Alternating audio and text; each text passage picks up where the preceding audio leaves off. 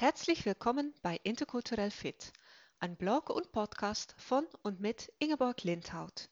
Folge 3. Das Gesetz der fortschreitenden Einsicht. Fragt man einen Deutschen nach seinen positiven Erfahrungen in der Zusammenarbeit mit Niederländern, hört man oft Wörter wie unkompliziert oder innovativ.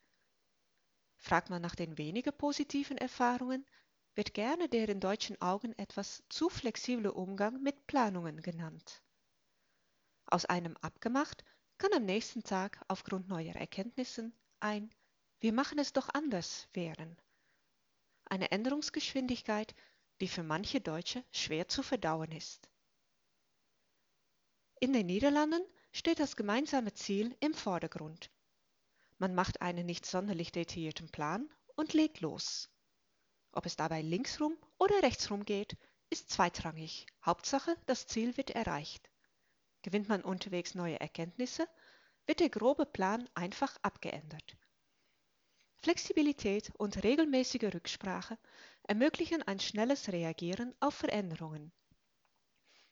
Die Niederländer nennen das fortschreitend Insicht, also fortschreitende Einsicht.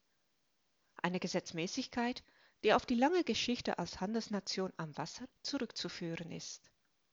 Die geografische Lage der niederen Lande hat das Land geprägt.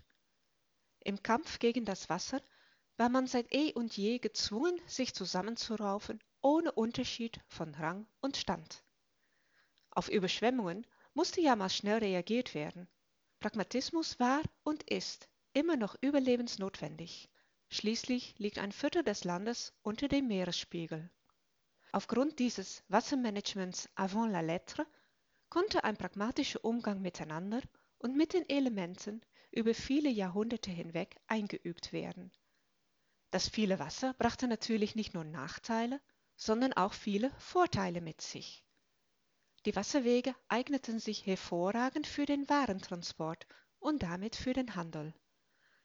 Dabei kam der gelernte Pragmatismus gerade recht. Die Kaufleute ordneten vieles dem freien, regionalen und internationalen Handel unter. Für Haarspalterei war kein Platz. Noch immer spielt die Einhaltung des Dienstwegs in den Niederlanden eine untergeordnete Rolle. Die korrekte Form ist kein Wert an sich. Man bleibt miteinander im Gespräch, so dass man im Falle einer fortschreitenden Einsicht gemeinsam und zupackend agieren und reagieren kann. Und darin liegt ein erheblicher deutsch-niederländischer Kulturunterschied. Denn in Deutschland plant man gerne bis ins letzte Detail und sichert alles ab, bevor man loslegt. Spontane Änderungswünsche sind dabei nicht vorgesehen. Die Dinge sollen wie geplant ihren Lauf nehmen. Diese systematische und strukturierte Planung und Organisation macht man in Deutschland nicht zum Vergnügen, Dahinter steckt die feste Überzeugung, dass die anstehenden Aufgaben so am besten bewältigt werden können.